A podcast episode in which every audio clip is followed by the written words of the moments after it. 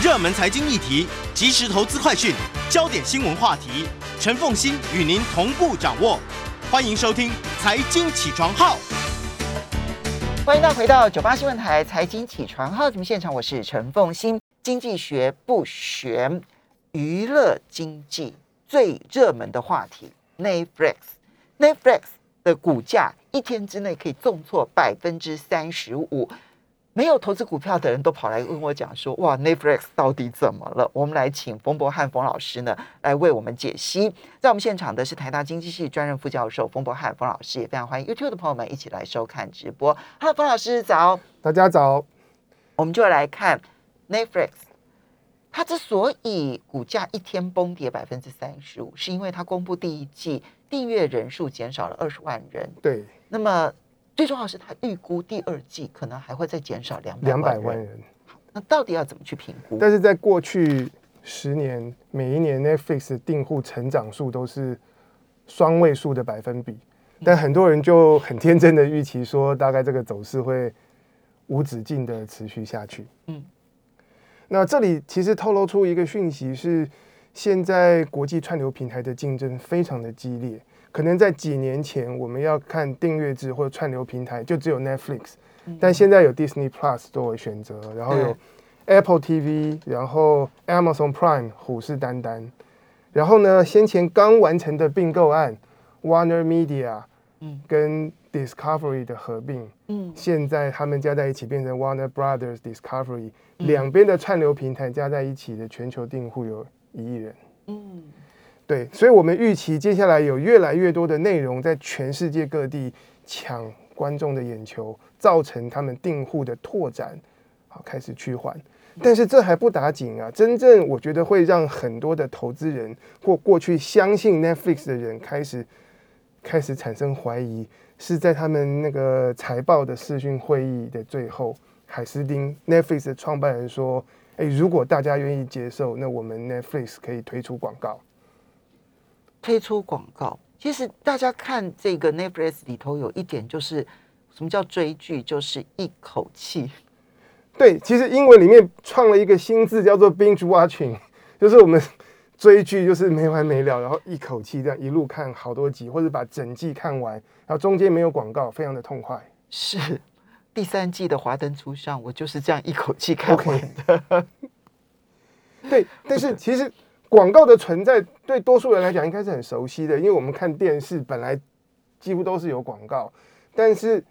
订阅制是 Netflix 的神主牌。从他们二十多年前那时候只做 DVD 出租的年代开始，他们就率先推出：哎，我们 DVD 不是用租的，而是采订阅制，你缴一个月费，然后我们就按月这个寄 DVD 给你，你还了以后。你就可以再再去继续的来点点看下一批的这个 DVD。如果熟悉 Netflix 的商业史的话，它从这个出租录影带店开始啊起家。其实它第一次的华丽大转型，其实就是改成订阅制，从每一片每一呃就每一片每一片的这一个影片，然后呢改成就是用订阅的方式，你只要退回来了，你就可以再租多少，你再退回去。对，就是你。用这样的方式，然后在二零零七年的时候，Netflix 很有远见的率先开始踏入影视串流平台的领域，然后他就延续了这个订阅制的做法。但他们发现不对劲，因为我这个我的这个订户成长越高，然后我的片源的这些厂商就跟我收更高的这个权利金，所以他们从二零一一年的时候率先开始投资原创内容，那时候出来了。他们开始投资，像是《纸牌屋》或是《劲爆女子监狱》，然后分别在二零一二跟二零一三年推出。所以 Netflix 长期以来走的策略就是三个东西加在一起，就是大量的独家内容，或是他们投资原创戏剧成为他们的资产。然后订阅制，再加上他们发展演算法跟数据分析，他们知道如何把大量的内容能够推荐给。口味彼此不一样的观众，然后用这样的方式建立了他们的这个过去大家都说是坚若磐石的这个这个这个串流平台的企业。那有些商管的书籍，就是说订阅制加上原创内容是 Netflix 的护城河。嗯但是现在这个护城河，Netflix 说，哎，我们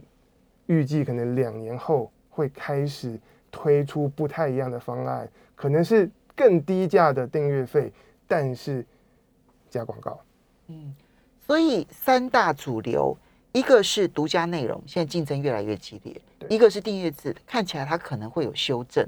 然后，但是第三个部分大家就忽略了，就是它用它的独家的大量的数据加演算法，可以将它的内容去推荐给完全口味不同的观众朋友。这件事情好像大家反而忽略了。对，其实我我看股票市场的现象，有的时候会一窝蜂，很有趣。其实，在台湾的媒体，一直到两个礼拜前啊，各种的这个书斋啊，或者网络评论，都把 Netflix 捧上天，管理也是一流，策略有远见。然后结果不到两个礼拜的时间，这些原本大家在赞美的事情，都变成他们的弱点了。大家在网络上叫骂。嗯，说说这个人才，你你就是只重视钱，然后花高薪，但是却不建立这个团队对你的忠诚度。然后这个策略就是说，这个只重视订阅制，但是忽略掉这个订阅制可能会衍生的一些问题。我们等一下可以跟跟大家细说。嗯，好，所以我们当然今天不是要来批判 Netflix 的。事实上，王老师，你觉得 Netflix 真的有很大的问题吗？其实我觉得我自己是习惯看基本面，嗯所以从疫情爆发之后，过去两年，它从三股价从三百五涨到七百的高点，嗯我也觉得有点疯狂。嗯那时候没那么好，嗯但是现在我觉得我们看基本面，Netflix 它拥有技术，嗯这点毋庸置疑。它的 AI，然后以及它订阅制加上 AI 所累积的这个大量的数据分析，我觉得这是它无可取代的资产。嗯然后同时它也累积了这个原创的内容，然后开始经营 IP。然后跟人才，当然现在有人说有些人才因为股价跌，然后那个选原本公司发的选择权那个不值钱了，有些人想走，嗯。但是只要他们在能够留住人才，再加上他们原本的这些硬的技术跟资产，我觉得他们是有有，他们是还是一家有根基的公司。不要小看那个演算法，你不要忘了它是来自于第一方的数据，而不是第三方的数据，所以它不会受到现在很多的隐私权的一些限制。是因为我们在订阅的时候就，就就是假设你就算是一户里头可能有四个人看，他还会请你就说，哎，你是爸爸还是妈妈还是谁这样子，对不对？哈，所以他有个人的资讯，而且那是他自己独有的个他的拥有的资讯，其他的人是抢不来的。对，因为那个资料是告诉你谁喜欢什么，是很嗯个人的，而且它可以到非常的细。你看不同的戏剧，你会不会快转？嗯然后你哪里看到哪里会停，这些东西加在一起，可能都会对于戏剧的策划以及未来大家怎么说故事，是可以带来指引。好，但是串流平台现在的商业竞争其实确实是极为激烈，它已经不是只有像 Netflix 这一种订阅制的模式，它现在模式已经非常多元了。对，呃，所以所以先帮大家介绍一下这个串流平台总共有哪些商业模式。然后，当你看到这种眼花缭乱的现象，其实都是基本的商业模式，像堆积木一样排列组合而成。嗯那第一个常见的商业模式就是订阅模式，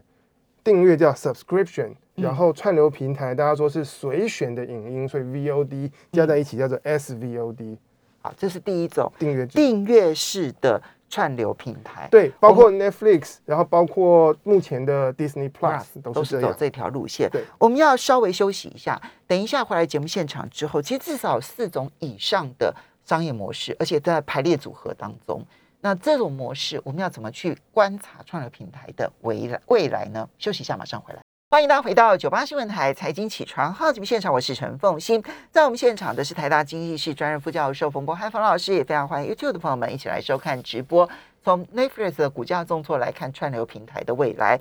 串流平台商业模式，嗯，第一订阅模式，好，SVOD，还有别的，第二个是广告模式嗯，AVOD，A 代表的是 advertising 广告。比方说，你看 YouTube，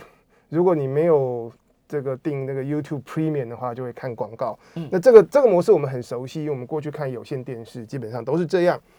第三个模式呢叫做 TVOD，T 代表的是 transactional，也就是交易。意思就是你上串流平台，然后你有不同的电影单片，你可以选择购买。你可以花一个比较贵的钱买了以后，你随时可以看，或者是你付一个比较便宜的金额，可能未来两天可以看，时间到了以后就失效。最早的音乐串流平台其实比较走这个模式，对就比如说一首歌，你愿意付多少钱，然后你可以下载它，然后就变成是你的了。对，以前在 iTune 我就买了很多的歌。嗯，对，其实现在的串流平台，像是 YouTube 去年底推出 YouTube Movie，嗯那上面有很多的经典的电影，或者是刚下档的院线片，嗯你就可以花几百块台币在 YouTube 上面看。这个就是可租可买模式。对，可租可买模式。嗯那第四个呢，叫做 PVOD Premium Video on Demand，它其实主要是在过去两年在疫情当中所兴起的。什么情况呢？就是电影它还在院线的时候，串流平台就拿出来让你租或买。可是它跟电影院打对台吗？嗯所以那时候他们就推出高价，嗯比方说 Disney Plus 去年推出电影《黑寡妇》，嗯电影院上，但是你是 Disney 的订户，仍然可以在线上购买观看，但是看一片要三十美金，，OK，很贵。很贵，这比是电影院还贵。可是你可以合家观赏，哦，然后你可以开 party，然后朋友一起来看。对，所以这种在院线期间，或是针对大的爆款，它它电影院还能卖的时候，我们串流平台就开始就开始播放，哦然后我做高价的单片购买，这个叫做 PVOD。然后我走家庭模式，就一片当然就不是个人欣赏，对它 maybe 就会是一个小的一个团体，对，不管是家庭或是。可是我们讲这些商业模式，你会发现到其实都很熟悉，这些都是实体经济里面存在的东西，嗯只是现在变一个模样出现在串流平台。嗯以前我们就是电影出来了，要到电影院去看就比较嗯贵，然后下了下档了之后，我们可以去租 DVD、或嗯者是买 D 买 DVD，然后之后上了电视，在电视上面会帮你插广告，嗯，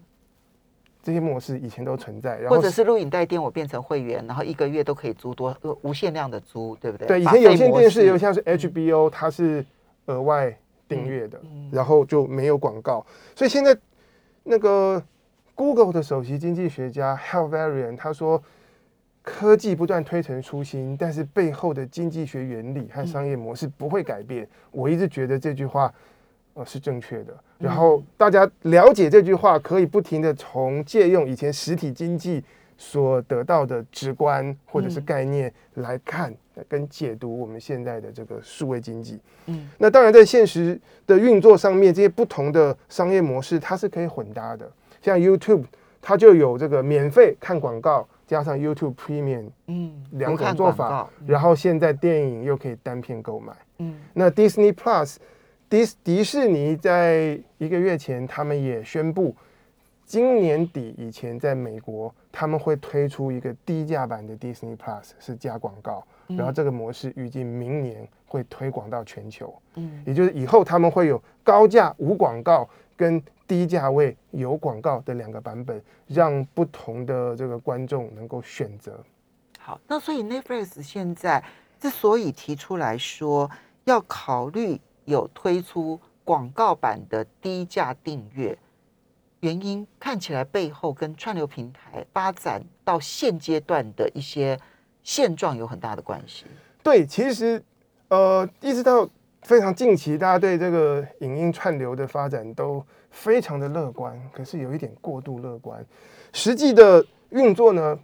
第一个现况是群雄并起，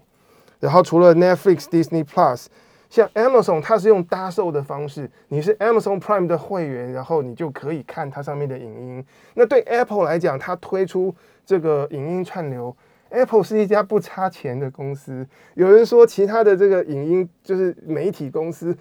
辛辛苦苦攒了钱拍一片，对 Apple 来讲就是两小时的收入。嗯，对，是这个微不足道的金额，然后来来创作内容。可是对别的公司来讲，这是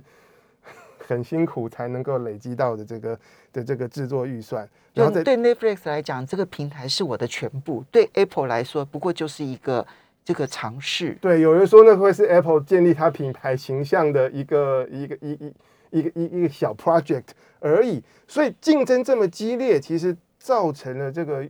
这个订户的拓展是困难。以 Netflix 来讲，它在美国，美国的这个呃各种的有线电视订户，大概以前是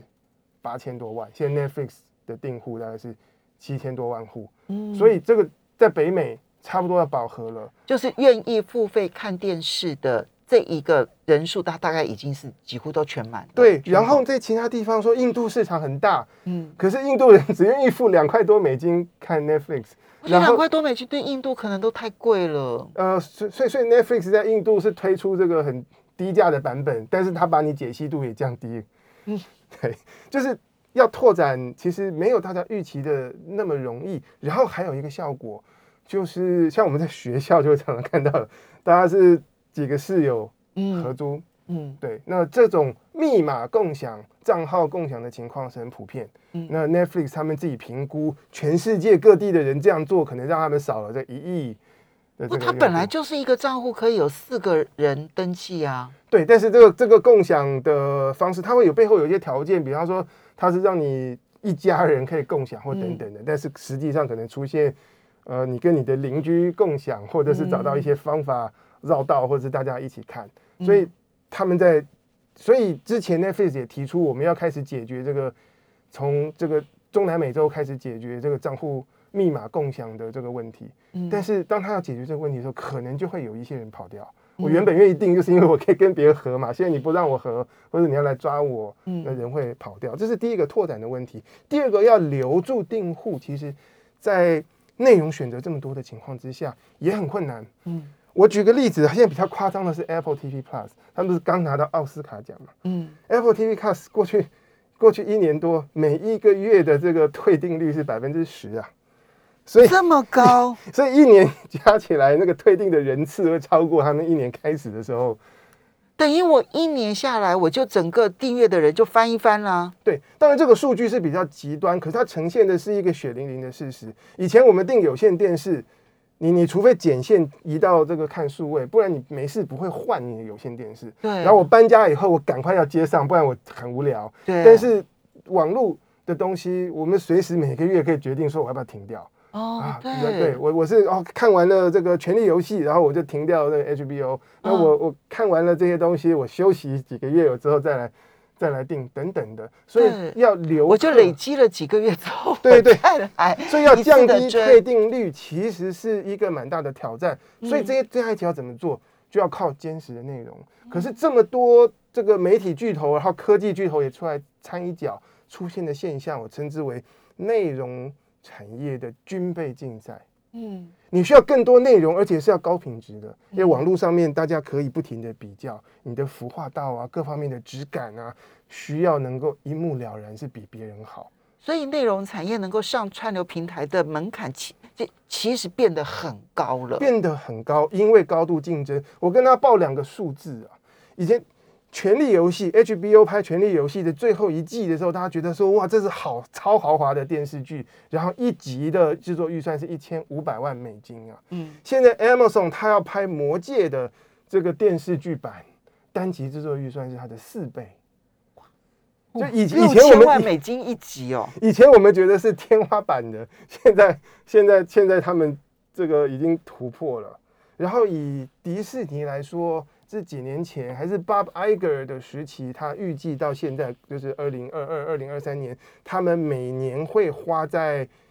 串流平台 Disney Plus 的内容支出有多少？现在实际的状况是当初的四倍。我天啊，这所以难怪国际上面，当一方面从我们的角度来讲，真的好看的影集真的是越来越多观众有福，我们选对择很多，可是观众变得比以前更挑、更挑剔。OK，但但也更花钱，因为你就是有很多的来源，然后你就要也更花时间。对，所以这个在我觉得做做内容的人可能会面对到，有时候我觉得很命苦，就是你要达到一个标准，是可以创造一个很好的收视率，但是你背后要花的钱可能更高。嗯对我这里，我其实我还有收集美国 YouTuber 的这个数据哦。嗯美国最赚钱的 YouTuber 叫 Mr. Beast，然嗯后他年收入是数千万美金的，但他做一集半小时的内容都是超过百万美金的制作成本。Mr. 嗯 Beast 去年的代表作，他拍山寨版的《鱿鱼游戏》，嗯半小时的时间。哦，对，我记得他花了三，百多万美金，就是超过一亿台币来拍半小时的山寨版鱿鱼游戏。对。嗯，所以现在所有在荧幕上面出现的东西，它背后其实都是有极大的成对，有时候我们看它光鲜亮丽，然后那个流量，然后那个作品之华丽，那背后的辛苦只有当事人自己知道。好，所以我们稍微休息一下，等一下回来就来看那串流平台的未来要怎么走，Netflix 的未来怎么走。欢迎大家回到九八新闻台财经起床号节目现场，我是陈凤欣，在我们现场的是台大经济系专任副教授冯博翰冯老师，也非常欢迎 YouTube 的朋友们一起来收看直播。好，串流平台已经进入了战国时期，军备竞赛。那么，那整个的串流平台的未来，你觉得有哪些观察点？而 Netflix 的未来又是有哪一些重点？OK，如果我们是用战争来比喻的话，美国媒体的评论就是战争必有伤亡，所以可能排在老三、老四之后的一些串流平台或是内容制作公司，他们可能终将会被并购。他们觉得目前这么高的支出、这么激烈的竞争是没办法永续的，第一个。然后再来呢，但他们没有说谁会阵亡，还预测不出来。呃，这个这个就是另外一个课题了，我们就要是一家公司一家公司去分析。所谓的阵亡，并不是就化为乌有，而是你就被并嗯购，或是不同的公司合并来增加他们的市场力量。但是从商业模式的角度来说，大家目前看到的其中一个希望就是加广告。嗯这一点其实非常合理。我一直觉得商业模式这种事情啊，我们如果过去几十年看到一个稳定均衡的是有线电视都是广告的话，表示它的存在是有它的道理。我必须承认，我在追剧的时候有点怀念广告，因为没有广告，就让我一直躺在沙发上不动，这件事情太不健康了。好，这个是我 OK，不一样的想法。我我跟他报一个数字啊，在美国 Peacock 是 NBC Universal 旗下的这个串流平台，他们就是走免费广告的模式啊。他们每月每个用户相当于为平台赚的钱是十美金啊。嗯那是以以去年的数据来讲的话，Disney Plus 平均每一位用户为 Disney Plus 赚进是六美金。嗯所以那有的人就引用这个数据，然后再加上过去两年从美国开始这个广告模式的串流平台开始欣欣向荣，大家觉得说这可能是一个未来，因为怎么讲，你降低了那个付费的门槛。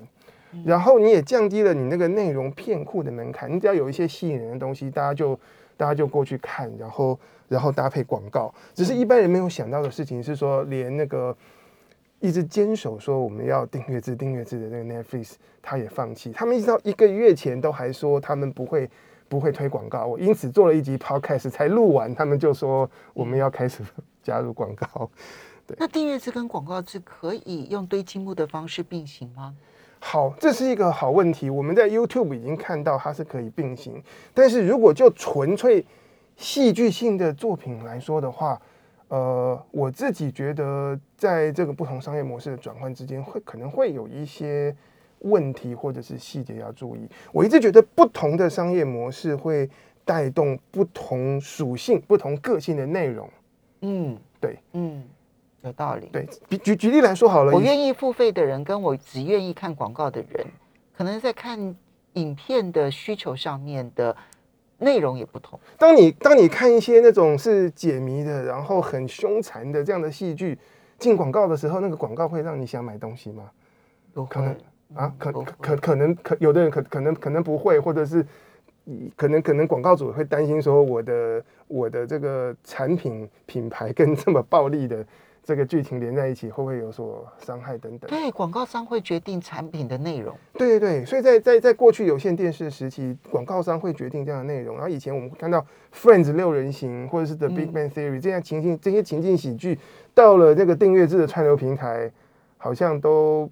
不见了。嗯，对，反而没那么受欢迎。这些东西我们我们觉得要用 binge watching，你可以一一次看六小时的《华灯初上》，但是你可能没办法看六小时的六人行，哦，你可能连续看了看看一集看两集，觉得我好喜欢这些角色，然后看多多看几集就开始腻了，所以我会觉得不同的因为六人行，它其实情境喜剧的话，喜剧的话就是放松一下，我放松一个小时、两个小时就够了。对对对，哦所以不同的这个商业模式的运作，可能会带动不同的戏剧类型在发展。所以就 Netflix 来说，它它之前累积的这些大量的戏剧内容，它的原创都是针对